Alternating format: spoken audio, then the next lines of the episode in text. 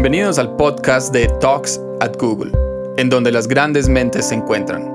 Yo soy Martín y les traigo este episodio de la cantante y actriz Lali Espósito.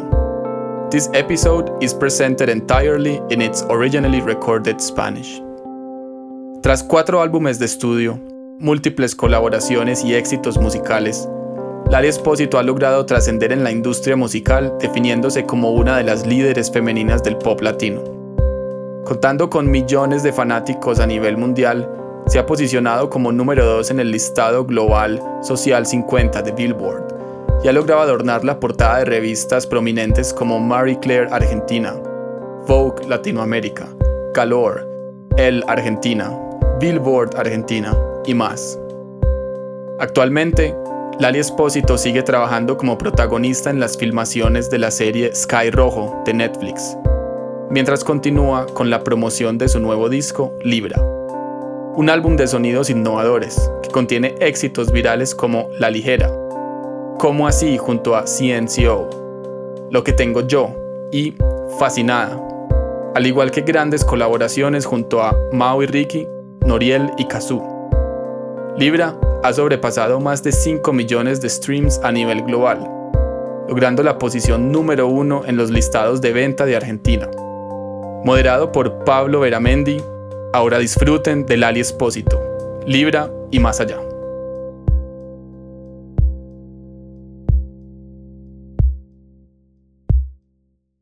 Muy buenas tardes y bienvenidos a la tercera edición de Talks at Google y la primera de este 2021 que arranca con todo. Como ya saben, Talks at Google es una serie de entrevistas con pensadores, creadores, hacedores y personalidades influyentes donde nos comparten su trabajo, su desarrollo, su mirada, sus vidas y en definitiva lo que los impulsa a dar forma a nuestro mundo. Hoy en esta tercera edición tengo el enorme honor y privilegio de presentarles nada más y nada menos que a Lali Espósito. Lali es una cantautora y actriz argentina que se ha convertido en una de las estrellas internacionales más populares del entretenimiento y la música latina. Tras cuatro álbumes de estudio, múltiples colaboraciones y éxitos musicales, Lali ha logrado trascender en la industria musical, definiéndose como una de las líderes femeninas del pop latino. Contando con millones de fanáticos a nivel mundial, se ha posicionado número 2 en el listado global Social 50 de Billboard y ha logrado adornar la portada de revistas prominentes como Mary Claire, Vogue Latinoamérica, Galore, Elle, Billboard y otras. Lali, muy pero muy bienvenida. ¿Cómo estás? ¡Qué presentación! ¡Qué, qué, qué impresión esa presentación! ¡Qué linda! Muchas gracias por recibirme. Al contrario, muy merecida, un placer enorme tenerte. Y bueno, si te parece, largamos, porque Lali, con todo este background sobre tus hombros, me queda para empezar a preguntarte y romper el hielo. Contame, ¿siempre quisiste ser artista? Eh, ¿es, ¿Es algo que te encontró en la vida un poco de casualidad, como a veces pasan las cosas? ¿Algo que buscaste? Contame un poco esa Lali que, que tal vez soñó o no con llegar a donde estás hoy.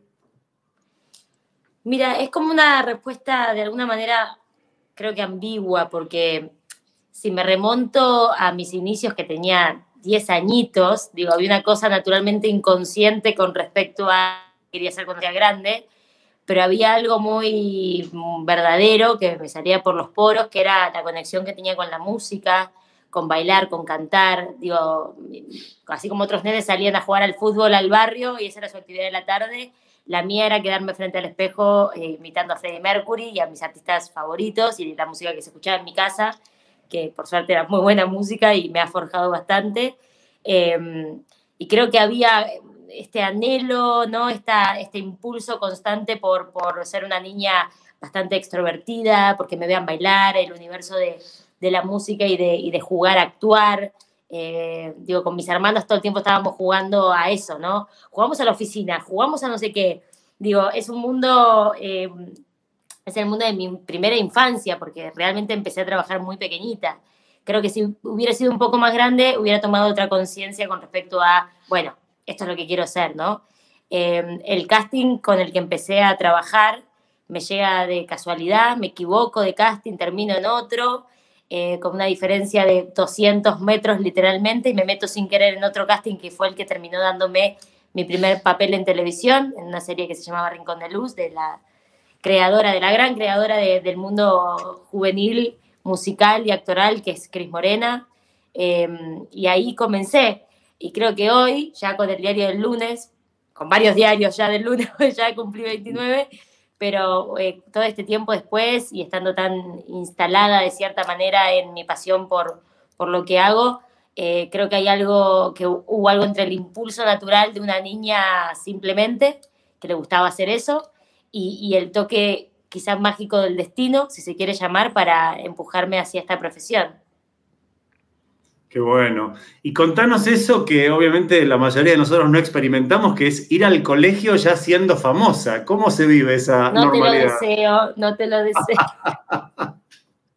no, yo muy bien, yo muy bien y debo, eh, aprovecho este espacio para agradecer a mis grandes maestros que he tenido, a la gente que me ha dado muchísimas manos para que yo pudiera eh, ir a la escuela, cumplir con eso, que por supuesto era prioridad para mis padres y para la vida y para mí, eh, y a la vez poder hacer mi actividad que era actuar.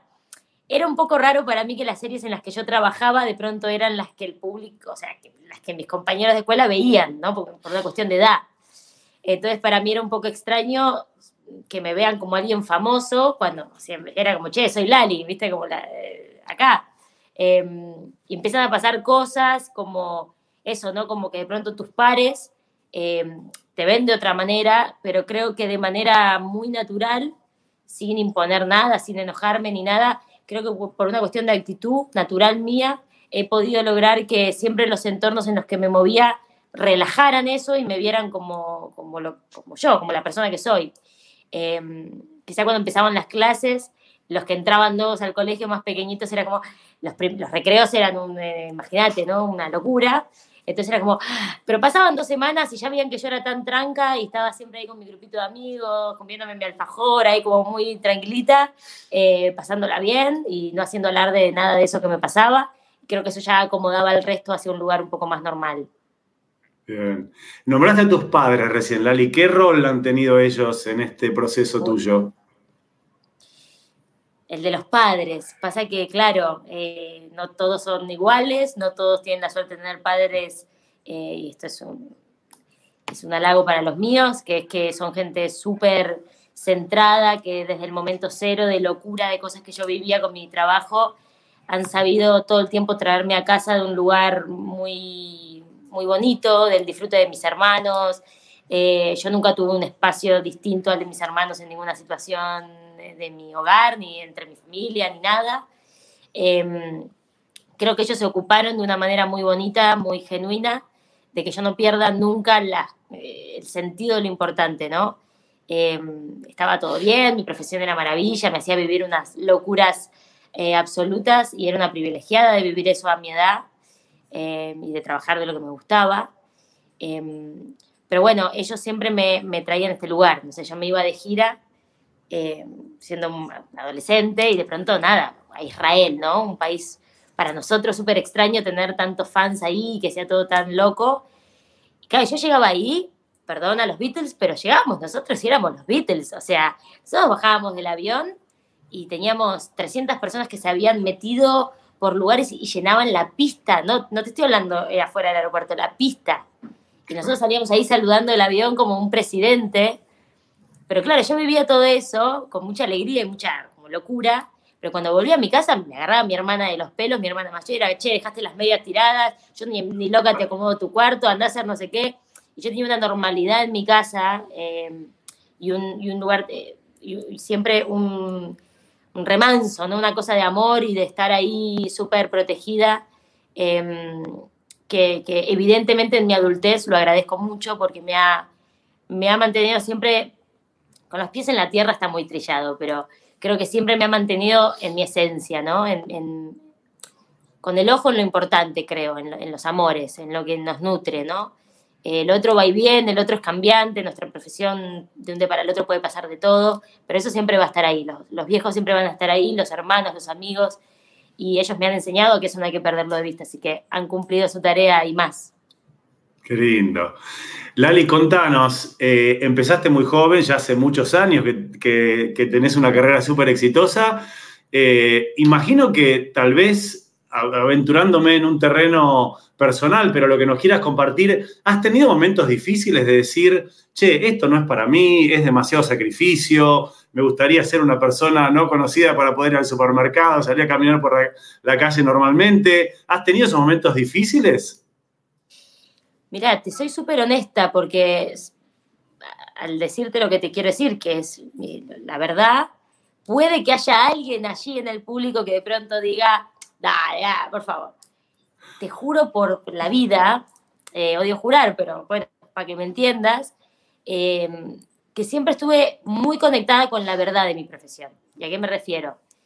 Toda la parte de la fama y del no anonimato y de, es verdad que hay momentos jodidos de sobre todo cuando sos más chico, ¿no? De querer vivir cosas de tus pares, igual que tus pares, pero te metes en un boliche y tu realidad es otra, y, o te vas a un shopping y tu realidad es otra, y quieres ir con tus amigos a tal espacio donde van todos los adolescentes y tu realidad es otra. Pero nada de esas cosas que me pasaron, que sí es cierto que hay momentos un poco más jodidos de asimilar, nada jamás me desconectó de, de mi pasión por esto, de, de siempre estar eh, súper conectada con, con, eso. Creo que un trabajo, la palabra trabajo es distinta profesión, ¿no? Y yo describí muy chica que este era mi oficio, mi profesión, mi deseo, mi... Eh, siempre lo hice con mucha alegría en los momentos donde estuve más cansada, momentos en los que dormí tres horas por día durante años, em, con el esfuerzo de terminar la escuela para poder dedicarme a esto eh, más libremente. Em, y todo lo que uno le pone para que este trabajo más cuando sos muy autosuficiente, entre comillas, porque tengo un equipo de trabajo que me acompaña muy bien, pero digo, cuando todo sale de tus entrañas, tus canciones, meterte en el estudio, hacer una serie o lo que sea, cuando tenés esa energía como creo que tengo para trabajar, sin duda es porque te encanta. Yo creo que hay mucha gente que no aguantaría ni la mitad si no le gustara realmente lo que hace. Em, y creo que eso hizo que nunca diga, che, loco, chau, chau con esto, no puedo más, ¿viste? Em, sí creo que tuve momentos de necesidad de introspección, que, me he encargado de tener esos momentos, que aún hoy, y para siempre por supuesto, me encargaré de tenerlos. La búsqueda de, una espiritualidad que ya no tiene que ver ni con mi trabajo, ni que, sino con el ser que yo soy por fuera de mi, actividad. Em, y creo que, esos espacios los voy encontrando cada vez más. Eh, creo que crecer es hacerte cargo de todo lo que te pasa, Em, en tu interior, ¿no? Y trabajar esos universos. Eh, nunca hice terapia, por ejemplo, que es algo que, creo debería ser, que me encantaría hacer. Nunca encontré el espacio, la verdad. No es una excusa, les juro que hice otras cosas, pero eso no, no lo pude meter en la vida. Ya lo haré, lo tengo claro. Em, pero sí soy súper consciente de que si no alimento ese, ese universo interior, se empieza a pudrir el exterior, ¿viste? Y no tiene sentido. Eh, ahí empezaría a mentirle al público con respecto a mi felicidad con lo que hago, ¿viste? Y me gusta que se transmite una cosa de, adentro para afuera con respecto a la pasión, ¿viste? Y justo te quería meter en ese tema, porque digo, uno te escucha y dice, bueno, claramente Lali está siguiendo su pasión y creo que sin pasión no podrías dedicarle el tiempo, el esfuerzo y el sacrificio personal que le pones a tu carrera, pero también imagino que necesitas, obviamente, como todo ser humano, un momento de, bajar, de bajar la intensidad, de relajar, de, tener tu vida personal. ¿Cómo balanceas esa pasión que obviamente te requiere mucho tiempo y esfuerzo con también balancear tu energía, bajar y, tener tu vida personal? Vamos a una pausa, no tengo idea. en 10 minutos me lo contesta, Ali. Y después del corte, continuo. Eh, no, a ver, voy a pensar en voz alta, ¿eh? compartiéndolo con vos. Em, no tengo idea, creo que es una cosa desde el impulso. Yo creo ser una persona intuitiva, la intuición me ha llevado a muchos lugares, eh, creo que fructíferos y, e interesantes por lo menos, y siempre desde la intuición fui pululando, viste, como, bueno, dedicarle todo esto a mi trabajo y a la vez de manera natural darme esos espacios para, mis parejas, o, yo sabía que era re importante tomarme ese mate con mi mamá ese martes antes de irme de viaje dos semanas, ¿viste? Entonces como que siempre hice un balance desde la intuición, repito, de entonces poder vivir todo eso no quedarme sin ninguna cosa porque entonces me quedaría claramente vacía. Creo que hay una hay un impulso natural, no sé si uno nace con eso, no tengo idea, em, pero hay un impulso natural por el bienestar, por entender que el bienestar no es solo la ambición de que me vaya muy bien en lo mío. Eh, que la ambición puede ser bárbara y puede ser muy destructiva, ¿viste? Eso también es un balance. Em, yo soy de Libra, mi disco, se llama, mi último disco se llama Libra. Entonces, para los que les guste la astrología, hay ahí una conexión para mí con con eso, con que naturalmente soy una persona que intenta siempre buscar la armonía y el balance de las cosas. Em, no, no creo en los blancos y en los negros en general en la vida. Eh, y entonces creo que eso me va ayudando a, hacer un, a, llevar una vida en la que pueda vivir un poco todo, mi individualidad, mi ser eh, social por fuera del artista y, y por ende también del artista. Y no te voy a mentir que a veces que, que, el artista se come al ser social durante un tiempo eh, y si tenés las alarmas un poco prendidas lo ves, lo ves y podés de alguna manera recular. Pero bueno, depende mucho qué es lo importante para vos en tu, en tu camino, en tu, en, tu, en tu día a día, en tu vida. Está buenísimo. Y hablando de camino, te transporto, Lali, 100 años adelante. Oh. Lali, jubila, Lali jubilada. O muerta, querido. No, por eso, por eso te dije jubilada y te dije. 129, qué fuerte. 129 años. ¿eh? Cuidado. ¿No, no te interesa tanto? No, creo que son lindos los ciclos. Creo que hay que agradecer todos los, los momentos que se nos dan. Tanto tiempo sería jodido. Me quiero ir a otras experiencias, después vuelvo a esta. Está bueno, está bueno. Bueno, pero contame esas experiencias de Lali ya, digamos, una persona grande y, tal vez de muchos años. ¿Qué, qué, qué haces a Lali? ¿Cómo te la imaginas? Lali jubilada. Sí. Lali, el título, Lali jubilada. Lali jubilada. Lali jubilada. Eh, ¿Sabes qué? No sé. Bueno, por empezar, me imagino, o por lo menos espero haber sido lo suficientemente inteligente para sacarle fruto a mi trabajo y tener una casita con mucho árbol y mucho verde. Por suerte la tengo, no me puedo quejar. Eh, he trabajado mucho para lograr pequeños, pequeños espacios y lugares que, son importantes para mí tener, para mí, para mi familia. Pero si me preguntas de, viejita, te digo, con una casa de esas de campo que no te importa nada, el ruido de la ciudad lo tenés muy lejos, y, y ojalá eh, esto es más un deseo, pero también lo podemos meter en el juego. Eh, una Lali que, aprendió mucho, que aprendió mucho de su espiritualidad y, de, eh, que su trabajo le dejó muchos, muchas historias y aprendizajes para contarle a los bisnietos. a mí me pasa que tengo solamente 29 y, de verdad digo, he vivido tantas cosas que a veces cuando estoy charlando con amigos y cuento anécdotas y, y de pronto digo, puta, viví muchas cosas para tener mi edad. Eso, eso es algo que, de lo que soy consciente, no, no lo paso por alto. Em, así que me imagino teniendo 100 si seguimos por este camino. Em, y me imagino eso, me imagino una tipa que, que, haya sido feliz, que tenga sus amigos con los que conecta con, las cosas más lindas de la vida, em, una familia que me quiera, una familia que, que, que le dé gusto tenerme entre sus seres queridos, amigos que me sigan eligiendo como muy romántico mi, mi, respuesta, pero de verdad que me parecen las únicas cosas que importan al final del día, ¿viste? Buenísimo, qué lindo. Contanos un poco ahora sí de la Lali artista, pura y dura. ¿Tu personaje favorito y por qué? ¿El personaje favorito que yo haya interpretado? Que vos hayas interpretado. Eh, uh, bueno, viste que cada uno te regala algo, te deja algún tipo de movida interesante, pero Em, suena, suena re promo, te juro que no, pero este, el personaje que estoy haciendo en este momento de mi vida, que se llama Wendy, que es una víctima de trata argentina, que está presa en este, en este club, em, donde se cuenta la historia de Sky Rojo, que es esta serie que, que me tiene hace un año viviendo en España, lo que estamos rodando aquí con Vancouver que son estos genios totales que han hecho casa de papel y cosas con las que el mundo se dio vuelta. Así que para mí es un privilegio trabajar con ellos. Y todo esto te lo digo porque imagínate el peso que tienen los guiones, el peso que tiene la producción de, esta serie en la que estoy participando y por ende lo importante que es este personaje para mí. Si bien, por ejemplo, Acusada fue una película que ha cambiado mucho eh, mi camino artístico y hice, e hice quizá una búsqueda a nivel interpretativo que no había hecho antes para lograr ese personaje con Gonza Tobal, el, el dire. Em, el mundo que es Morena fue muy mágico, digo, bueno, no elegiría todo, pero creo que el momento presente siempre es el más potente y en el presente tengo la suerte de estar haciendo un personaje como este que, que ya verán por qué lo digo, pero me está dejando muchas enseñanzas y, y que es bastante power. Qué bueno.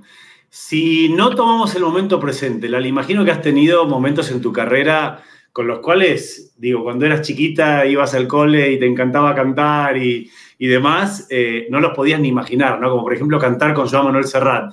De vuelta, sacando tal vez el momento de hoy, que, que me encanta lo que decís que es muy especial y, y, el presente hay que poder vivirlo. ¿Cuál es ese momento que te quedó grabado en tu corazón y que decís, no puedo creer que logré hacer esto?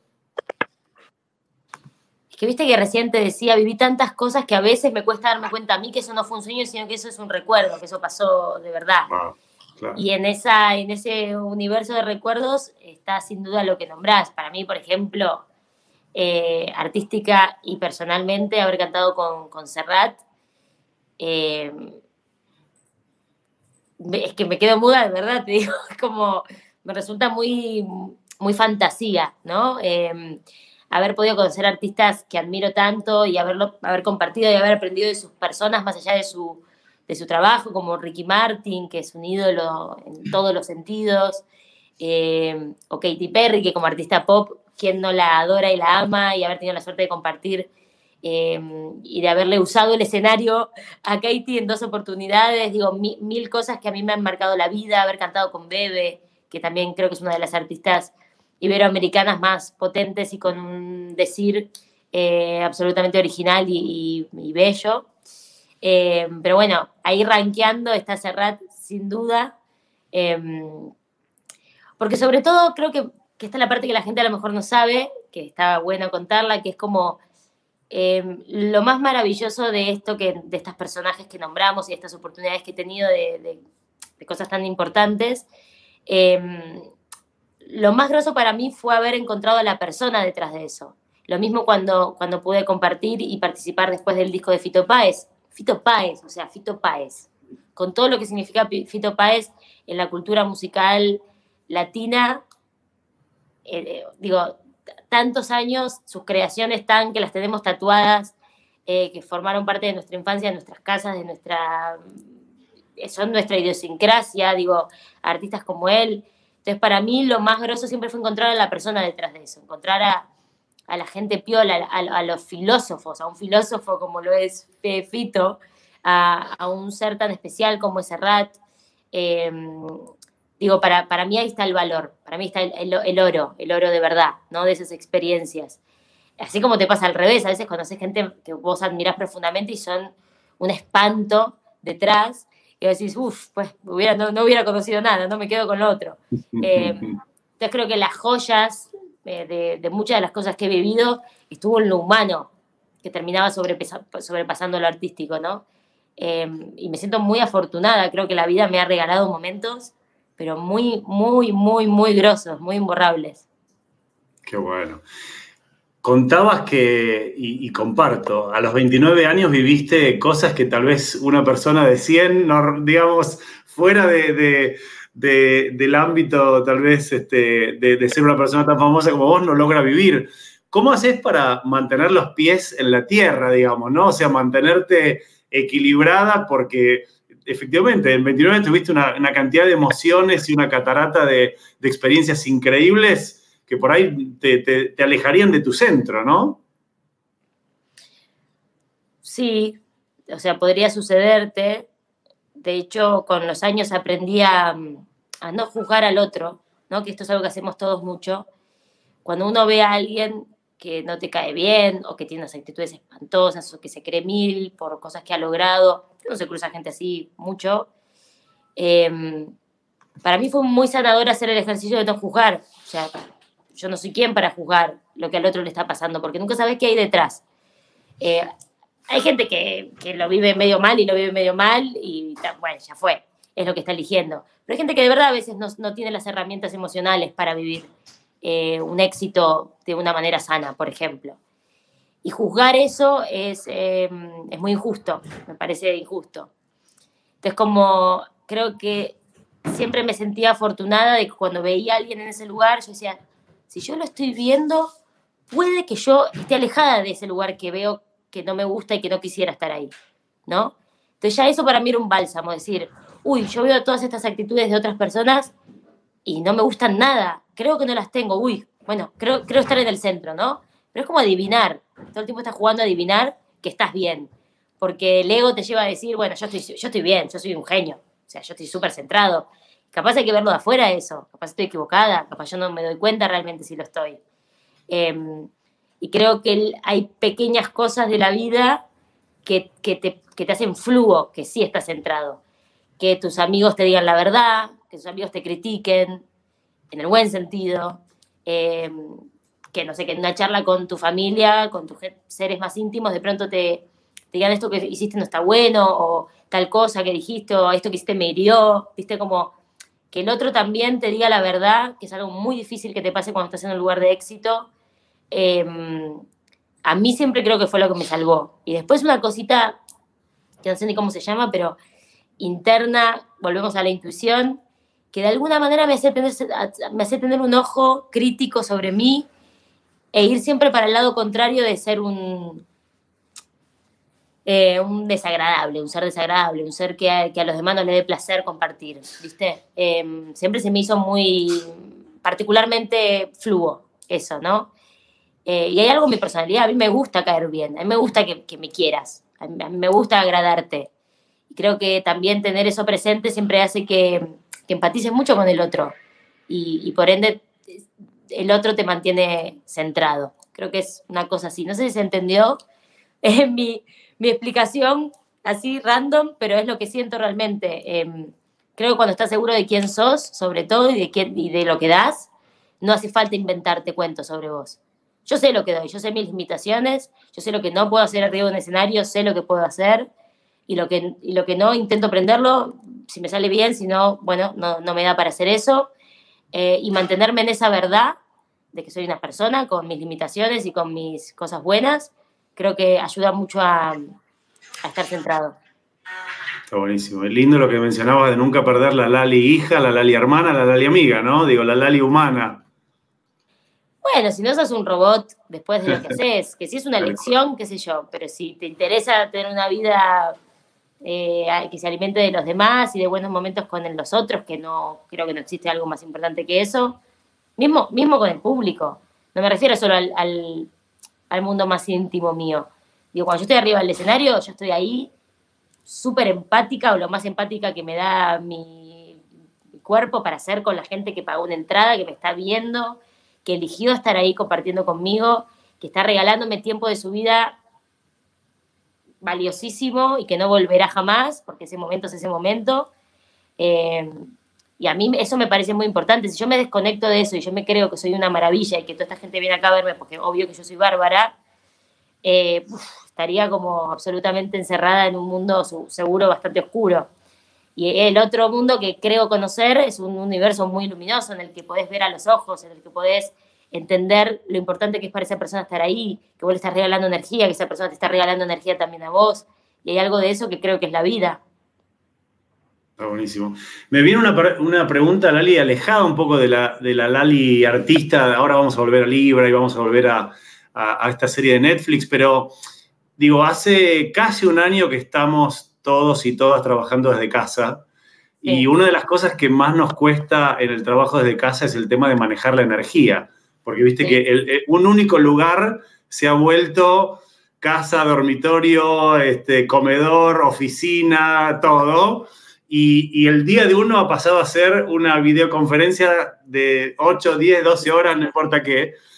Y vos tenés una carrera hiper demandante, donde imagino que tenés cosas que te permitan justamente manejar tu energía, porque digo, necesitas estar a full cuando estás en un escenario o rodando algo o en un estudio de grabación y tendrás tu momento de decir, bueno, acá tengo que bajar porque tengo que guardar energía para ese momento que venga. ¿Cómo regulás tu energía? ¿Qué, qué cosas haces?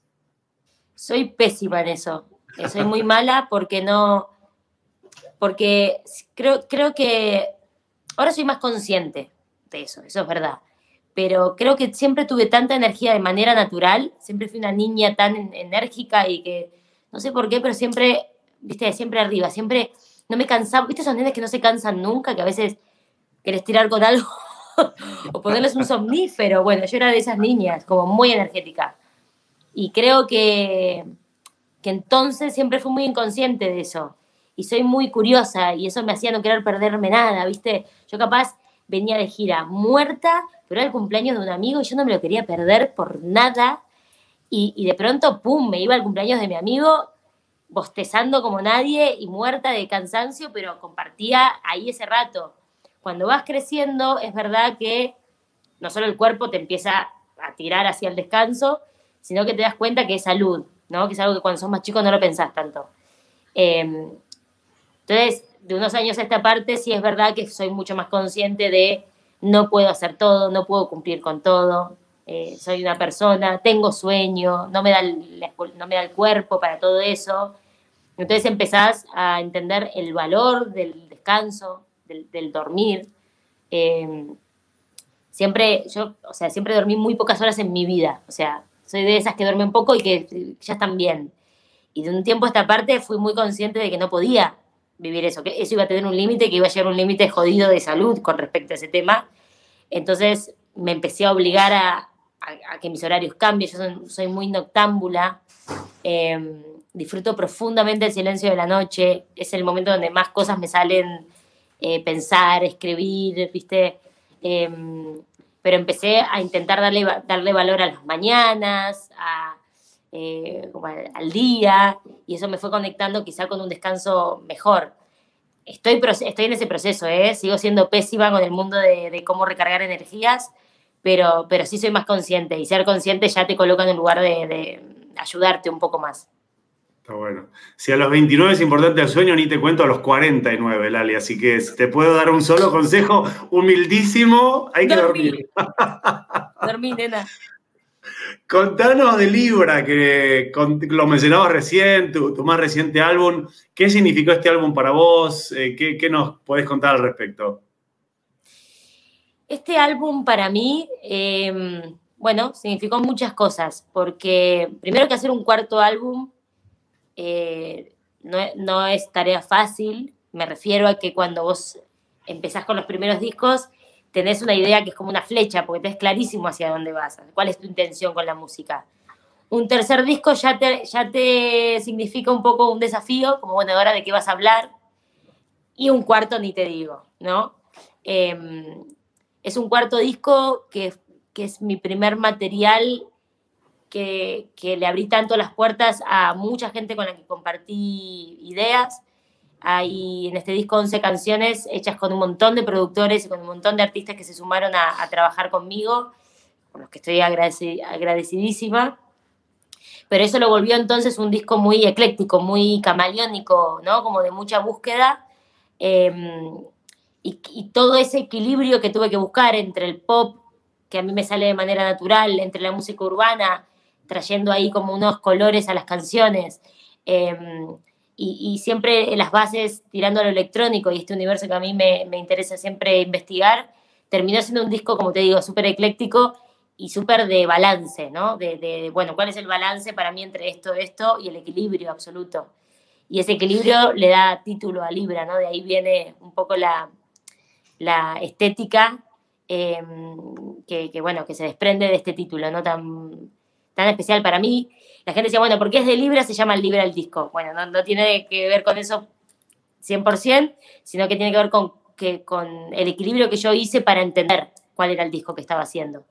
Em, y estoy, estoy muy contenta, creo que la gente lo recibió muy bien, que hay canciones ahí que, que la gente las ha abrazado sin ningún tipo de promoción, sin nada. Yo saqué este disco de manera así como de sorpresa, dije acá está el disco entero, tomen.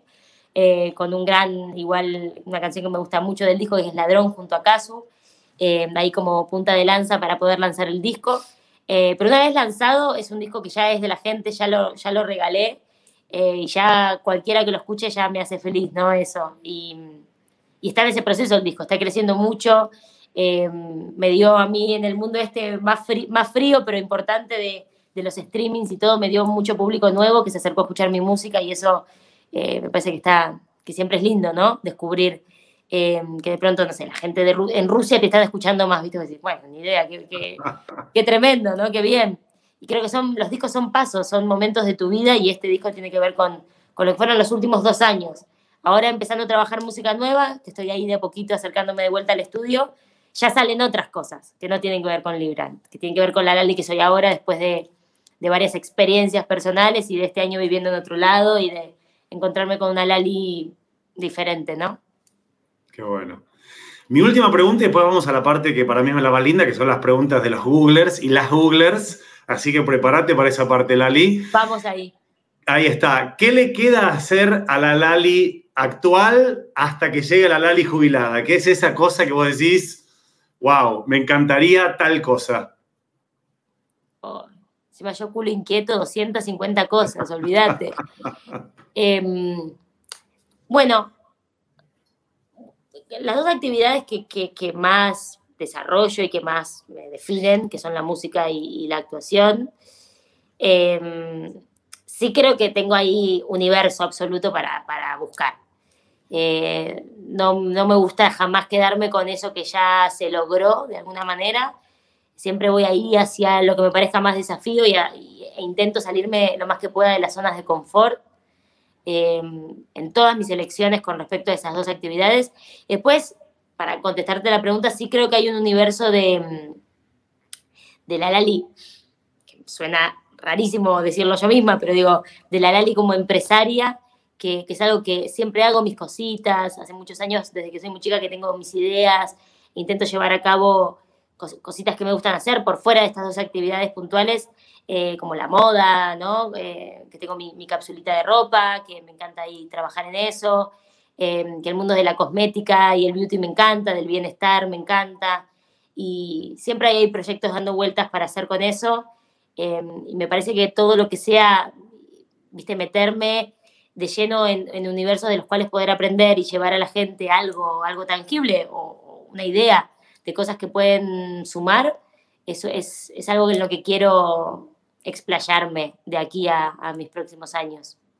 Buenísimo, disfrutar el proceso y no tener una, una meta muy chiquitita que después este, sea medio irrelevante. También, ¿no? Mirá, la, la vida nos termina colocando a veces por cosas horribles que nos pueden pasar, pérdidas de seres queridos, eh, que por ejemplo yo al perder a un ser muy querido hace poco tiempo relativamente, eh, a un par mío, mi prima, hermana, eh, eso, esos golpes te terminan colocando en, en, espacios muy luminosos en definitiva, que son, son espacios en los que valorás profundamente el presente, el aquí ahora, el que está bien proyectarte en cosas que te gustan, pero también proyectarte demasiado puede ser muy dañino porque si eso no sucede tal cual, viene la frustración. Em, y, yo me, me, ubiqué mucho este último tiempo, estos últimos años en, en, el aquí y ahora y en valorar cada cosita que me sucede, ¿no? Eh, cada proyecto, cada cosa en la que pueda sumar, hacer. Eh, y, le, y, le, doy mucho valor a, mi, a mis días, a mi día a día, a mis ratos no me da lo mismo estar viva y disfrutar de eso. Así que dentro de lo que puedo, proyecto hasta ahí, ¿viste? Proyecto ideas, después vemos. Está buenísimo. Muy bien, bueno, vamos a los últimos minutos, Lali, de las preguntas Dale. de los y las Googlers. A ver, para mí también van a ser sorpresa, van a aparecer en pantalla, así que... ¡Ay, qué miedo! Ay, qué miedo, sí, para mí también, te aclaro, que las tengo que leer y tengo que poner la cara. Ver, Luciana, gracias Lu, te pregunta, ¿qué canta Lali cuando no canta las canciones de Lali? Uy, de todo. Eh, de hecho, sabes que me da mucho pudor. Me, a veces vas a hablar de algún amigo o alguien y de buena onda te tiran un temita tuyo. Vos es el pudor que me da. O sea, terror me da. O que en una reunioncita pequeña de 15 personas me digan, cántate algo, lloro, lloro de, del pánico. Después cantás para miles de personas, ¿viste? Pero ahí me muero. Eh, sí. Así que canto muchas cosas que no son mías eh, todo el tiempo. Eh, a ver, Queen es de mis bandas favoritas, Forever. Siempre tengo algo pegado de Queen cualquier día de mi vida, como algo normal ya, desde que soy muy chica. Em, canto, soy bastante cambiante con la música, no es que me guste un estilo, pero justamente puedo pasar de un Julio Sosa, un tango nada que ver, te puedo pasar a, o sea, Disclosure, ¿viste? Como hay algo ahí de mi, mi mundo loco musical, de gusto musical, que, que me hace cantar todo el tiempo otras cosas. Y de pronto un bolero, cualquier cosa te canto, en la ducha ni te digo. Ahí soy Wendy Houston, olvídate. Qué bueno. Buenísimo. Vamos a la siguiente pregunta. Dale. Tenemos a Pau que te pregunta, Lali, aquí Poi de Argentina. Tal vez te acuerdes que bailamos juntas en un evento de YouTube en 2018. Yo estaba, yo me acuerdo. ¡Wow! Sí, eh, subí gente al escenario. Exactamente, exacto. Ahí estaba Poi. Te quiero muchísimo, dice Poi. ¿Podrías contarnos cómo es el proceso creativo de tus temas? ¿Lo haces sola? Bueno, todos los procesos son distintos. Por empezar, eh, por ejemplo, la experiencia de Libra, yo me he metido en Los Ángeles, en Miami, en Buenos Aires, en España. Eh, me he metido en estudio con gente que conocí ese mismo día. Productores que ese día era como, hola, che, ¿qué tal? Me contaron del proyecto, más o menos por dónde va, y yo les decía, dale, vamos a sentarnos a buscar. Entonces, de pronto, tengo sesiones de estudio en las que empezamos simplemente a fluir con un estilo, con una base, y después yo empiezo a fluir con las melodías. Mi fuerte cuando estoy dentro del estudio, con alguien que conozca, o como en estos casos que te cuento, que de pronto trabajas con muchos productores distintos, eh, más allá de la propuesta que ese productor te haga, o lo, que vos le pidas hacer, eh, siempre mi fuerte está en buscar las melodías y después escribir las letras, ¿no? Sobre esas melodías. Eh, lo que más me pasa en los procesos creativos es que trabajo de esa manera, como de cero hasta de pronto escribir la letra. Eh, pocas veces me pasó de escribir la letra y después buscarle música a esa letra. Lo he hecho en varias canciones, pero el proceso más eh, frecuente para mí es el primero que dije. Qué bueno, nos abriste la cocina. Siguiente pregunta. Vamos con la pregunta de Raku. Hola Lali, aquí Raku. Contanos cómo fue grabar y cantar en vivo con Fito Páez. Algo ya lo contaste, fue un momento mágico para bueno, vos. Magia, magia. Fito es de los tipos más generosos, inteligentes y geniales con los que pude compartir. Me siento claramente una privilegiada musical de, compartir con alguien tan enorme un escenario y un estudio. Em, primero me invitó a cantar a un concierto de él, yo vengo a ofrecer mi corazón, nada más y nada menos, canción fácil. y, esa experiencia fue inolvidable. Nunca en mi vida había estado tan nerviosa, nunca me había temblado tanto el micrófono en la mano como ese día.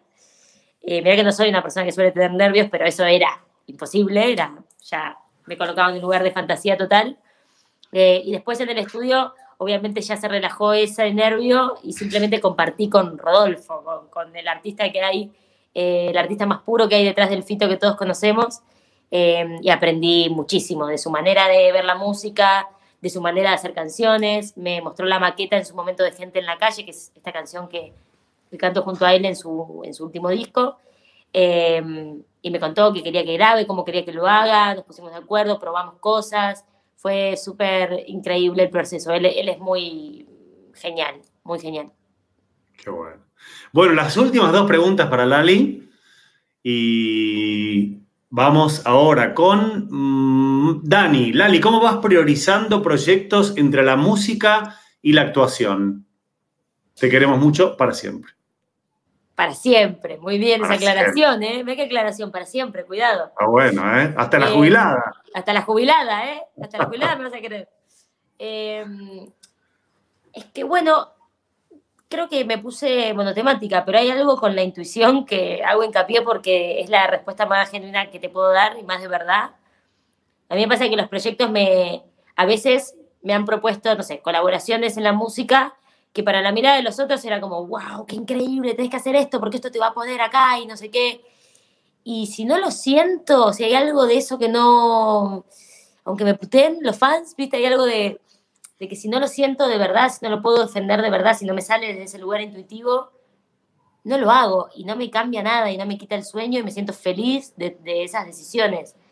Em, entonces me va pasando un poco eso, ¿no? Descubro proyectos que digo, uy, yo acá puedo aprender, acá puedo sumar. Eh, no es fácil a nivel la agenda, eh, nada de mi vida, pero poder elegir, bueno, me voy a tomar tantos meses para hacer un proyecto de ficción que me va a quitar este tiempo de hacer cosas de la música, eh, pero siempre creo que los fans lo saben bien, hay que me siguen paso a paso, em, siempre intento, aunque por ejemplo en el caso de Sky Rojo, que estoy hace un año viviendo en otro país y rodando sin parar nunca, em, de todas maneras saco Libra, trabajo los fines de semana para terminar las cosas y poder lanzarlo y que las canciones existan y que estén. Lo hago con mucho esfuerzo, pero lo hago. Entonces creo que voy priorizando desde mi intuición, desde mis ganas de que esos proyectos salgan a flote, ¿no? Em, tengo un montón de cosas para hacer este año muy interesantes, diferentes, eh, y, nacen desde el mismo lugar, desde las ganas de, entregar una pieza distinta de ficción, de música, y desde, ese, desde esas ganas me voy encontrando los momentos. Qué bueno. Bien, la última pregunta para Lali.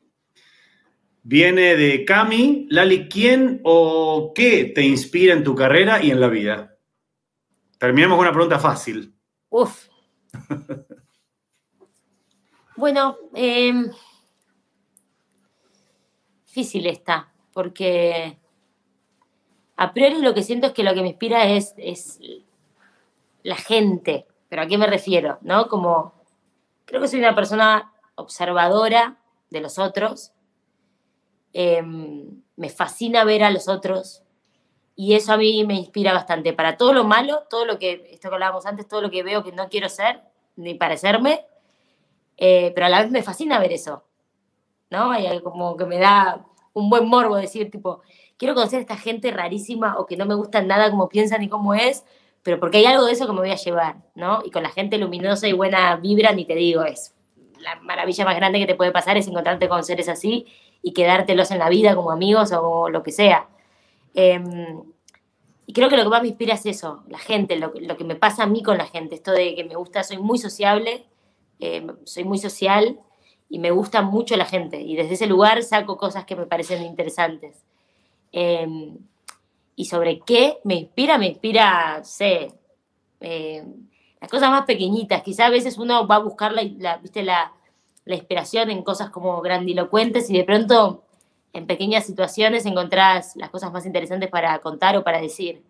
Em, soy una persona bastante simple y de, y de esos lugares simples encuentro cosas que a mí me parecen grandes. Eso me inspira.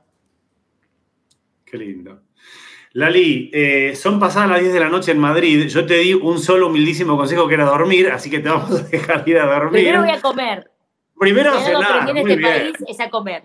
Exacto. y en Madrid. Algo y, sí, y, a dormir. y en Madrid se cena después de las 10, ¿no? Son tarderos como nosotros. Sí, no hay, no, esto de la, cenar 7 de la tarde no sucede. tal cual, tal cual. Lali, un enorme agradecimiento. Transmitís una pasión espectacular, nos dejás con una energía increíble. Así que gracias, gracias, gracias. Toda la suerte y bueno, te esperamos de vuelta en Buenos Aires después de, después de esta aventura madrileña. Pronto vuelvo después de la aventura madrileña, que hay mucho para contar en las canciones y todo. Ya, se enterarán. Acá te esperamos. Un gran abrazo. Un beso enorme. Gracias por el espacio. Un beso a todos. Abrazo. Chao, chao.